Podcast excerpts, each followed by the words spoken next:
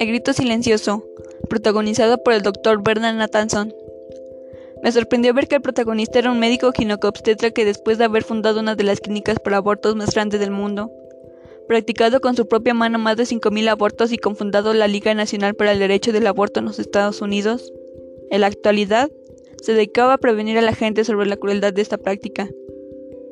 Su cambio radical se debió a que ahora la medicina cuenta con recursos sofisticados, como la ecografía ultrasónica, la inspección cardíaca del embrión por medios electrónicos, la inmunoquímica de rayos láser y muchos otros, con los que se ha logrado penetrar hasta el mundo del no nato y entender a ciencia cierta que el feto es un ser humano completo, cuyo corazón late, poseedor de ondas cerebrales como las de cualquier individuo pensante capaz de sentir dolor y reaccionar con emociones de tristeza, alegría, angustia o ira. Se han visto escenas que se han filmado desde el útero de una mujer, usando un aparato llamado fetoscopio.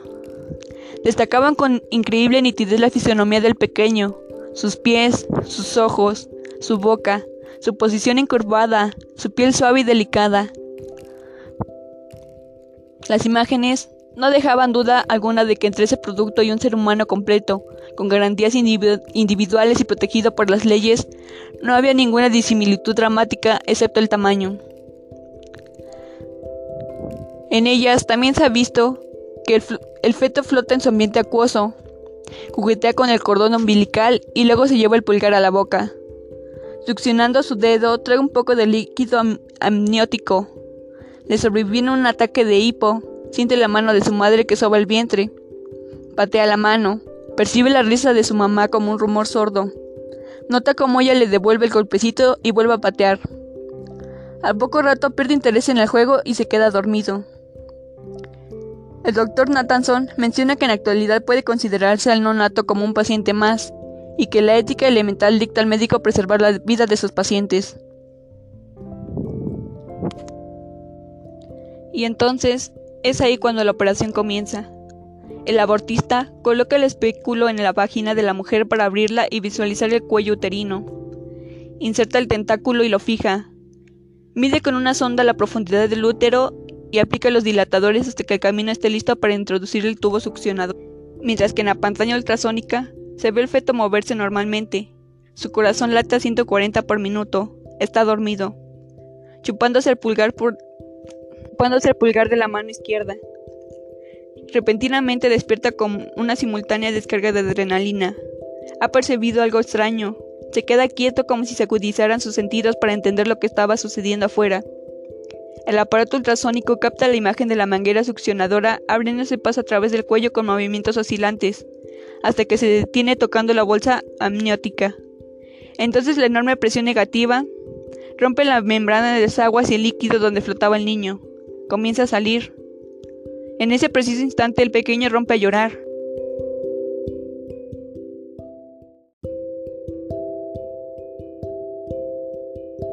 Se adhiere a una de sus piernitas y esta es desprendida de un tajo.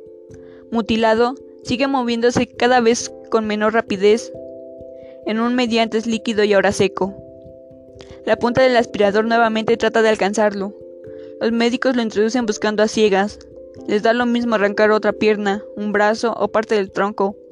Para el asesinato en sí no existe ningún procedimiento técnico. El producto sigue llorando en una agonía impresionante que nunca antes había sido posible contemplar.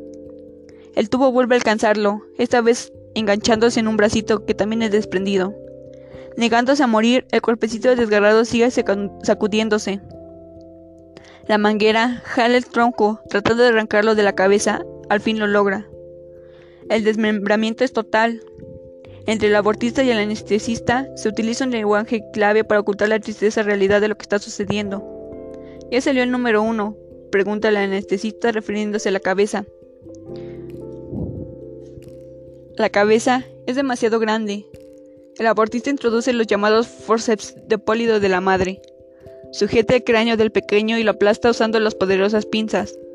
La cabeza con todo su contenido explota como una nuez y los restos son extraídos minuciosamente. El recipiente del succionador termina de llenarse con los últimos fragmentos de sangre, hueso y tejido humano del recién asesinado. Y en toda esta filmación, La embarazada que permitió que la filmaran era una activista de los derechos de la mujer. Cuando vio la grabación quedó tan impresionada y triste que se retiró de su grupo para siempre. El médico que practicó la operación era un joven que a pesar de su juventud había realizado más de 3.000 abortos. Cuando pudo observar con los modernos aparatos lo que sucedía realmente en el interior de la madre, se retiró de su actividad con un remordimiento demoledor.